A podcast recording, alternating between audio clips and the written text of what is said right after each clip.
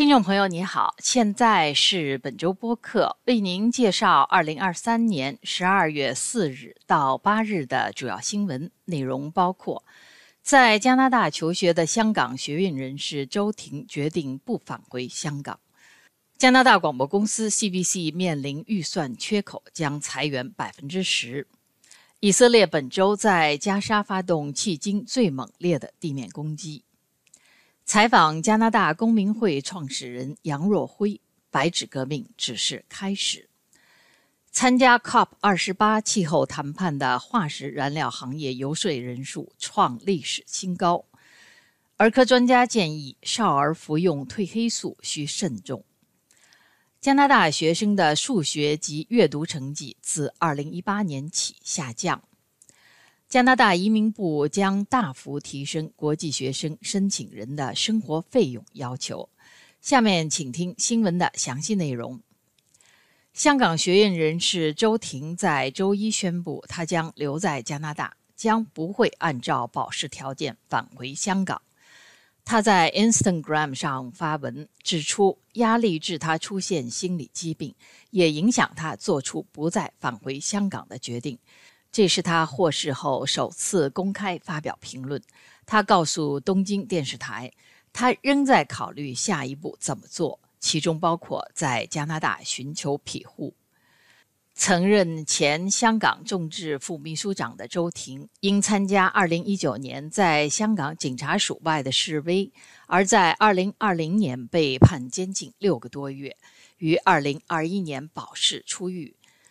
他在今年九月前来多伦多留学，按照保释规定，他应在十二月返回香港，向香港警署报到。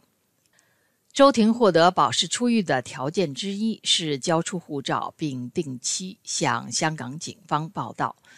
周婷同意香港警方提出的以参观深圳来作为换回他护照的条件。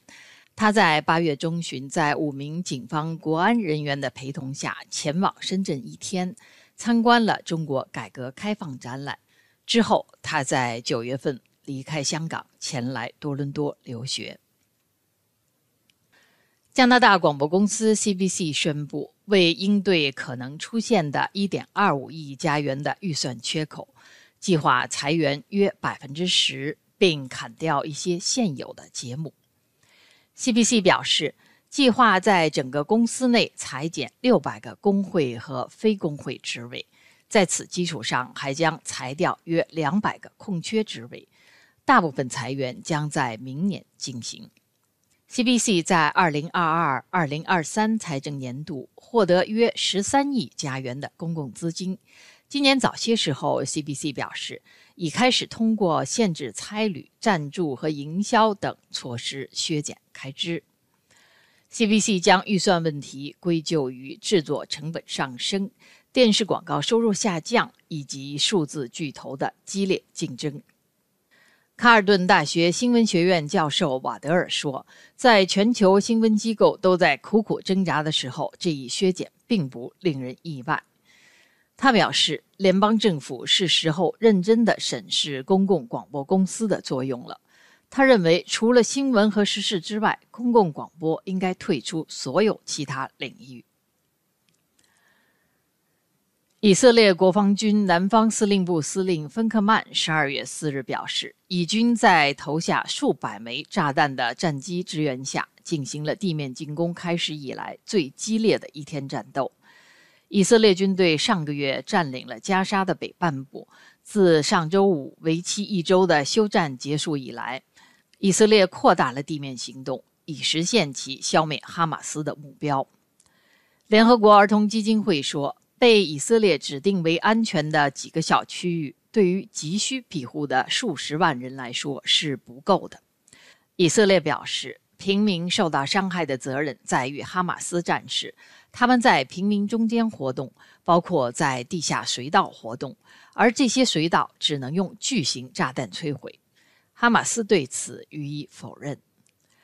与此同时，本周一，加拿大数千名支持以色列的示威者在议会山集会示威，声援以色列在加沙与哈马斯作战，并呼吁加拿大停止反犹主义行为。白纸革命一周年之际，加拿大年轻人组织公民会在多伦多和蒙特利尔等城市举办了特别纪念活动，提醒人们，他们没有忘却三年动态清零防疫政策带来的灾难，以及因为这场抗议而被抓、被骚扰、被迫逃亡的年轻人。公民会创办人、外务干事杨若辉接受了本台专访，谈及了白纸革命的下一步。记忆与遗忘的对抗，以及他个人对我们是最后一代的诠释。他说：“我们不会放弃，不会原谅，不会忘记。纪念白纸革命活动非常必要。它是在纪念乌鲁木齐大火死难者，也是对整个中国极端防疫政策下牺牲者的纪念。”据环保组织的一项新分析，许多化石燃料行业的游说者。获准参加在迪拜举行的气候大会 COP 二十八，其人数之多前所未有，引发了人们对他们在气候政策谈判中影响力的担忧。根据环境组织报告，共有两千四百五十六名化石燃料游说者参加今年的会议，而去年会议上只有六百三十六名。今年的 COP 二十八是规模最大的一次气候大会，今年大约有。八万四千人注册，而去年是三万零九百人。COP 二十八主席加比尔本人就是阿拉伯联合酋长国国家石油公司的负责人。他认为，化石燃料公司必须成为减少温室气体排放解决方案的一部分。由于他以往的工作记录，任命他为 COP 二十八气候大会负责人的决定受到了环保人士的强烈批评。加拿大环境组织环境卫护指出，加拿大的 COP 二十八代表团中有三十五人与化石燃料部门有关系，而去年只有八人。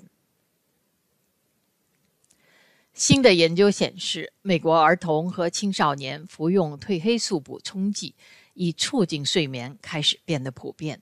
加拿大的儿科医生谨慎地关注这一趋势。该研究在对九百九十三个家庭的调查中发现，近五分之一的年龄在十四岁以下的学龄儿童现在服用褪黑素。多伦多儿童医院的睡眠医学专家阿明说：“褪黑素补充剂不是灵丹妙药。褪黑素是人体松果体分泌的一种激素，具有调节昼夜节律的作用。”但现在人们服用褪黑素补充剂是为了获得催眠效果，科学家对此的了解还很不够。令医学家担心的另一问题是剂量。由于褪黑素补充剂不受处方药或非处方药的监管，目前市面上的褪黑素补充剂剂量不标准，其误差在标注含量的负的百分之八十三到正的百分之四百七十八之间。其中咀嚼片中的误差最大，而这些看似糖果、颜色鲜艳的褪黑素补充剂特别吸引儿童。褪黑素服用剂量过大会产生副作用，其中包括少儿噩梦和攻击性增强。国际学生评估项目对全球八十一个国家及经济体的十五岁学生进行抽样调查。这是首个有关新冠疫情期间学生学业情况的研究。数据显示，与2018年相比，整体学生的平均数学成绩下降了15分，而阅读成绩则下降了10分。加拿大学生的数学总分下降了15分，阅读成绩下降了13分，科学成绩则下降了3分。不少人将原因归咎于新冠疫情。然而，报告指在疫情前，科学和阅读成绩就已经在下降。长期被视为教育强国的新加坡，在数学、阅读及科学方面得分都是最高。澳门、香港、日本、台湾、韩国等地也跻身前列。虽然加拿大各科成绩都有所下降，但与报告中的其他国家相比，跌幅仍有限，故在数学排名第九。阅读排名第六，科学排名第七。星期四，加拿大联邦难民与移民部长米勒表示，将要求申请在加拿大学习的外国人的生活费用提升到目前金额的两倍。